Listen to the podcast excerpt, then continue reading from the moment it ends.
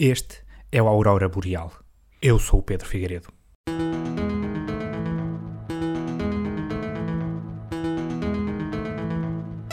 Começamos hoje com uma receita muito simples para fazer em casa, que me foi apresentada ao vivo, pela primeira vez, nos anos de vida universitária. É uma receita que tem uma generosa dose de preguiça, sentido prático QB e tristeza colocada a gosto. Primeiro passo: abrir uma lata de salsichas. De seguida, acender um bico do fogão. Terceiro passo: colocar a lata diretamente em cima da chama para que as salsichas possam cozer na água em que estão mergulhadas. Esperar que levante fervura e cozinhar durante 5 minutos. Por fim, retirar e comer. Mas se esta parece uma receita que não tem como errar, enganem-se.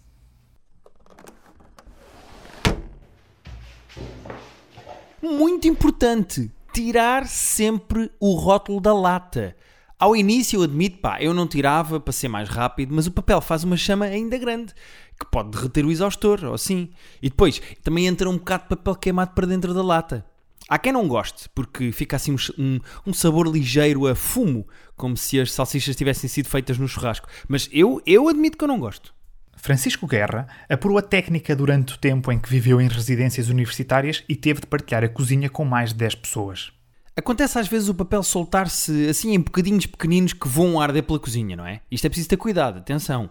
O que eu costumo fazer é molhar a banca toda com água à volta e encharcar um pano ao outro para meter ao lado do fogão e no chão.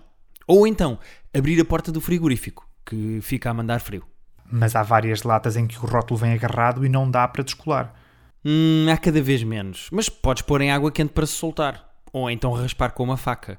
Faz isso com antecedência ou poucos dias antes de cozinhares, porque senão quando fores a abrir não sabes o que está dentro da lata e podes às vezes, sei lá, ter ali uma lata de ananás com conserva.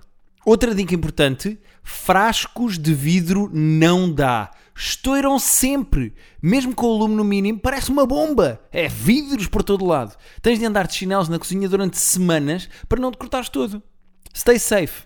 Fica pelas latas.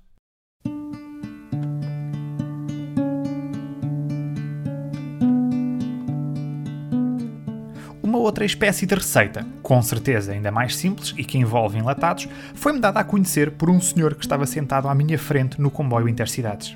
A meio da viagem, abriu uma lata de atum, comeu tudo com um garfo que trazia num saco e, no final, pegou na lata e bebeu o óleo todo. Se calhar até é bom, mas eu é que nunca provei. Ou então o homem estava com sede. Eu em casa tenho sempre aquela dúvida, não é? O que é que se faz com o óleo? Mete-se numa garrafa e deita-se fora num contentor próprio? Deita-se na pia ou é na sanita? Pela goela abaixo, nunca me tinha lembrado. Fui investigar na net e descobri que de facto há um movimento vegan fundamentalista, nascido na Alemanha, que defende que não é justo ser a mãe terra a decompor os excessos ou sobras da nossa alimentação e por isso nunca lhe devemos entregar nada que o próprio corpo humano possa processar. Dão como exemplo a ingestão de caroços de fruta que estejamos a comer, eh, cascas e, entre muitas outras coisas, o azeite. Contam que o organismo consegue perfeitamente assimilar 2, 3 litros de azeite por semana, mesmo aquele usado para fritar as batatas, sendo que a única desvantagem é alguma azia e uma pele oleosa que faz escorregar os óculos da cara. João Silva, 35 anos, tirou o curso de Belas Artes, mas acabou a pincelar molho picante nos frangos de churrasco do Pingo Doce. No entanto, o projeto artístico mais arrojado que fez enquanto funcionário do Retalho Nacional nem sequer envolveu pincéis.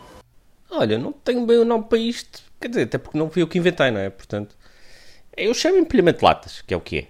E no fundo são construções feitas com latas, normalmente, pá, montamos em supermercados, pronto, é, é onde há latas, não é? Uma pessoa em casa realmente não tem 300, 400 latas de feijão à transmontana para fazer isto. Qual é a construção de que mais te orgulhas? Olha, um dos que eu gostei mais foi para construir o Titanic a afundar no corredor dos congelados. Estás a ver como se tivesse chocado com a arca? Pá, esse, esse ficou giro, esse ficou ali uma coisa engraçada. Depois houve pessoal, houve queixas, o pessoal a dizer, ah, que é de mau gosto. Enfim, mas depois houve um dia que uma das arcas congeladoras teve ali uma avaria e aquilo começou mesmo a perder água, começou a vazar água. E as pessoas acharam que aquilo fazia parte da encenação, que era para, para ser mais realista e para simular um naufrágio com a, com a água a subir. Mas não, foi mesmo. E aliás, até, pá, até deu um bocado de chatice porque as latas de baixo começaram a enferrujar por causa da água. Pá, e deu um bocadinho de prejuízo ali à casa. Vá lá que não saiu do meu, não é? Qual é o critério para a escolha das latas usadas nas construções? Sobretudo cor e tamanho. Isso é o fundamental. Vou dizer assim, se quiseres fazer uma construção com muito detalhe, pá, e tens que usar umas latinhas pequeninas, tipo, estás a ver aquelas de fermento royal, umas de cogumelos, leite condensado, assim, umas mais pequenas. Se fores fazer uma cena mais simples, tipo uma palavra, tipo escrever uma palavra, aí pá, vai tudo corrido, aquelas latas do cash and carry, tipo 5 kg de azeitonas, 5 kg de picles. Então no caso do Titanic, o que é que eu usei? Para o casco, eu fiz com umas latas de feijão preto, ok? Depois a madeira, fiz assim com umas latas de graxa para sapatos, que são todas castanhas, não é? Parece que parece madeira mesmo, a simular madeira. E depois a parte branca dos machos fiz com umas latas de cerveja sem álcool que havia antigamente, não sei se estás a ver quais são. Quando ganhamos o Euro, fiz uma grande baliza com o Éder a rematar, a marcar gol, pá, ficou, ficou excelente. Esse, gosto muito desse. Olha, até meti aqui no portfólio. Estás a ver? E, pá, são várias fotos ao longo do tempo em que a construção esteve lá. Pá, as pessoas viam, passavam, tiravam fotos, havia pessoas a vir de fora só para tirar foto. Era, era uma exposição, era uma exposição praticamente. A construção esteve montada no corredor principal do Pingo Doce do Campo Pequeno, em Lisboa. As fotos que João Silva recolheu ao longo dos meses mostram uma instalação de 2 por 5 metros. Ao ver as fotos em sequência, podemos reparar que algumas pessoas, com preguiça de caminharem até ao corredor dos enlatados, iam tirando latas da própria construção. Claro que depois há clientes que abusavam um bocado, não é? Olha lá esta foto. Se tu reparares, então as chuteiras são latas de sardinha, não é? Depois as pessoas passavam, pegavam, levavam as latas, é tudo nosso. O Éder aqui, se tu olhares bem, o Éder já está sem um pé. Ou nesta, estás a ver esta? Então a baliza são pacotes de papel higiênico. Só que aqui um dos postos já só tem 20 cm de altura. Parece que o Éder foi jogar uma peladinha na praia e que os postos são aquelas havaianas espetadas no chão como o pessoal mete. Assim estragam, não é?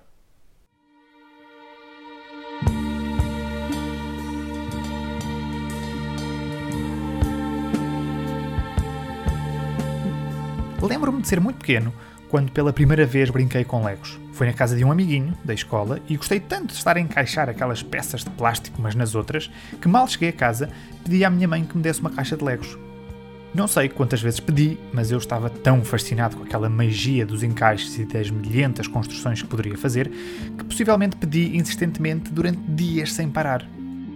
A minha mãe estava tão farta de me aturar que pegou em cinco latas de atum e disse para me entreter. Eu achei bem ok. Pensei que fossem legos maiores e para crianças mais novas, porque só encaixavam numa posição, mas ainda assim gostava.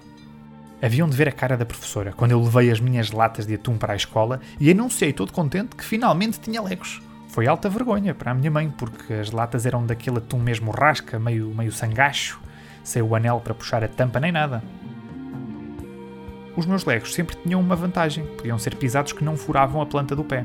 Quanto muito ficava um bocadinho de óleo agarrado ao pisar, que é uma coisa que até deve fazer bem porque é hidratante.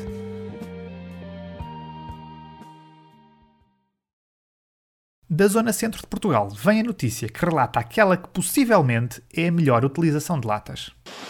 Custam entre 3 e 4 euros e estão à venda em lojas de souvenirs. São latas apresentadas como tendo ar abençoado de Fátima e também ar de Lisboa. A ideia é de um empresário ucraniano residente em Portugal há 16 anos. O produto é fabricado no Conselho de Mafra, mas Sergi Pankrovets garante que o ar no interior é legítimo. Claro que é legítimo, porque uma pessoa abre a lata e o ar lá dentro tem um ligeiro cheiro a vela queimada. Nós chegamos com latas, deixamos ela no Lisboa e vários sítios onde está, apanhar ar e depois fechamos e depois entregamos para fazer outro trabalho colar etiquetas e. No caso de Fátima? E na Fátima também.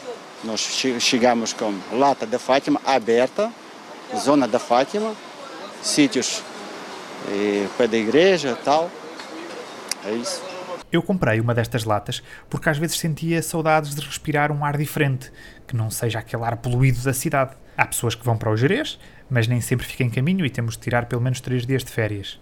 Agora, sem sair de casa, há uma alternativa respirar um bocadinho de ar puro e abençoado de Fátima.